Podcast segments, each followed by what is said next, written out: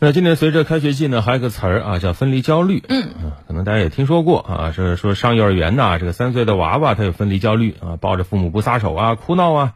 嗯，那现在呢，我们说的是反过来的啊，父母的焦虑，孩子要上大学了，父母呢有分离焦虑。比如说武汉新州的刘女士，女儿今年顺利考上了大学啊，本来是件高兴的事儿，但因为女儿读大学在外地，刘女士啊放心不下，不断的焦虑。让刘女士现在消化系统都出现了问题，有严重的便秘现象。嗯，看来这个分离焦虑是不分年龄的。再比如说，武汉的汪女士，儿子今年考上了一所外地的大学。那儿子离开武汉去学校报道之后呢，她一下子就很难适应儿子不在身边的现实。于是呢，她同样也出现了分离焦虑症状，比如说出现了失眠、严重记忆力下降这些症状。那这些状态呢，还直接影响到了她的工作。单位领导上午给汪女士布置了一项工作，要求她第二天下午要完成。结果呢，汪女士竟把这项任务忘得干干净净，因此还挨了批评。嗯，武汉市武东医院心理科心理治疗师边慧敏介绍，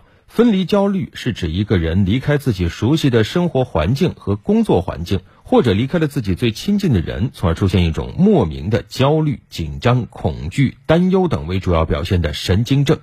你像我们刚才说幼儿园啊，学龄前的孩子送到幼儿园呢，那个别孩子会有明显的焦虑情绪，甚至出现拒绝进食、恶心、呕吐、腹泻等症状，严重的甚至会影响到孩子的正常学习和生活。嗯，同样的，父母们也会因为孩子的离开而变得失去生活重心，慢慢滋生出抑郁和焦虑的情绪，进而影响到自己的工作生活。那如果说长时间不能及时调整的话，严重了也会导致分离焦虑障碍。其实每年九月初呢，都会接诊不少因为分离焦虑前来咨询的家长。那么该怎么缓解家长的这种分离焦虑呢？丁慧敏建议，缓解分离焦虑最关键的一点是，家长们应培养自己与孩子之间独立自由的边界意识。孩子是一个独立的个体，家长应学会给他们成长的空间。健康的亲子关系，彼此都应该保有各自独立的部分。啊，如果家长的生活全部围绕孩子，那一旦面临分离，可能会对双方的生活和心理都产生较大的影响。